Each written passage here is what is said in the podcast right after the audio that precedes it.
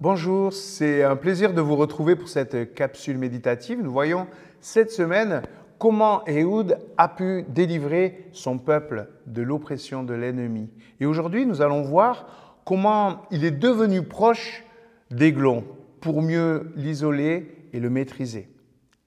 Dans Jean 1, verset 47, nous voyons que Jésus vit Nathanaël venir à lui et il dit de lui, Voici un véritable Israélite, en qui il n'y a pas de ruse. Nathanaël lui dit, mais tu me connais d'où?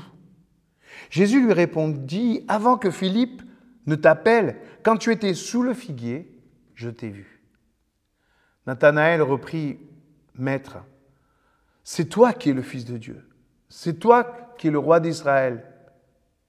Jésus répondit, Parce que je t'ai dit que je t'ai vu sous le figuier, tu crois?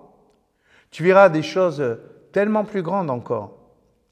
Et il lui dit, en vérité, en vérité, je vous le dis, vous verrez le ciel ouvert et les anges de Dieu monter et descendre sur le Fils de l'homme.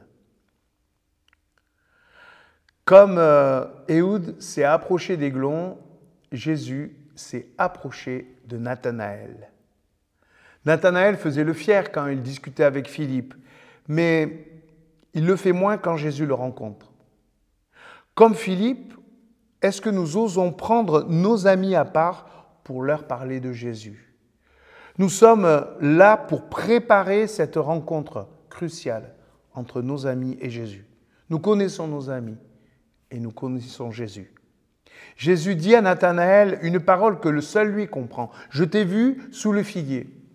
Personne ne sait ce qui s'est passé sous ce figuier. Et ça n'a pas d'importance. Jésus le sait et Nathanaël sait ce qui s'est passé. En fait, il est directement touché par le Christ dans un moment intime, dans un moment très personnel. C'est donc Jésus qui va convaincre nos amis. Lui seul les connaît aussi parfaitement que cela. Notre seule mission, c'est d'être amis avec Jésus et d'être amis avec nos proches et de préparer cette rencontre. Jésus, c'est lui qui va convaincre. Les convictions ne nous appartiennent pas, la rencontre, si. Jésus nous demande simplement de rencontrer nos amis. Et pourquoi ne pas le faire? C'est tellement simple que nous ne le faisons pas, en pensant que Jésus nous demande beaucoup plus.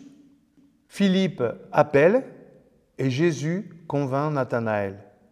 Il voit plus précisément son besoin et sa pensée. Alors comme lui, appelons et présentons nos amis à Jésus. Qu'importe leur première réaction, la rencontre avec Jésus finira de les convaincre.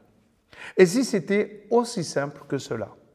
Priez pour nos amis, priez le Christ, rencontrez nos amis et priez ensuite pour eux. Si on parlait de Jésus à nos amis et de nos amis à Jésus, la réponse de Philippe à Nathanaël, qui doute de Jésus, l'ouvre à la simple rencontre qu'il va faire avec Jésus.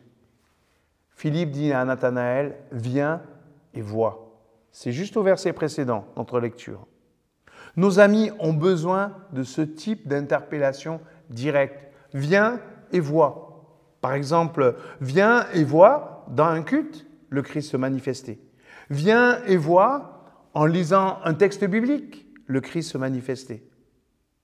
Nous n'avons pas l'habitude de le faire, et pourtant, Jésus est vivant et convaincant.